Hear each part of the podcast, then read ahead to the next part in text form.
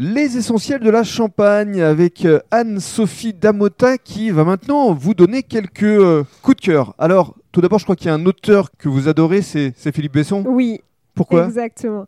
Alors, parce qu'il a une euh, manière de retranscrire les sentiments. euh, c'est particulièrement profond ce qu'il écrit. C'est humain, c'est beau, voilà, c'est c'est hyper touchant. Quel est le roman que vous préférez de Besson, que vous conseilleriez alors? Euh, Arrête avec tes mensonges, ça reste euh, mon préféré. D'accord le, le plus, le plus touchant et celui qui est le, le plus autobiographique, donc le, le plus approfondi à mon sens. Mhm.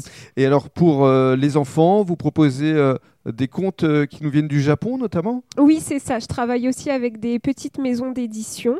Euh, et donc, j'ai certains livres en dépôt.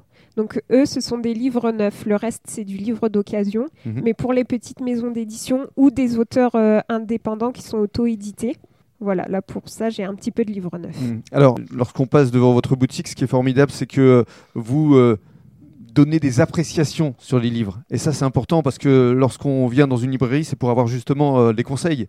Alors, en dehors de Philippe Besson, euh, il y a d'autres livres que vous conseilleriez actuellement pour Noël? Euh, Laurence Perrin, une auteure française que, que j'adore également, qui est vraiment euh, excellente. Mhm.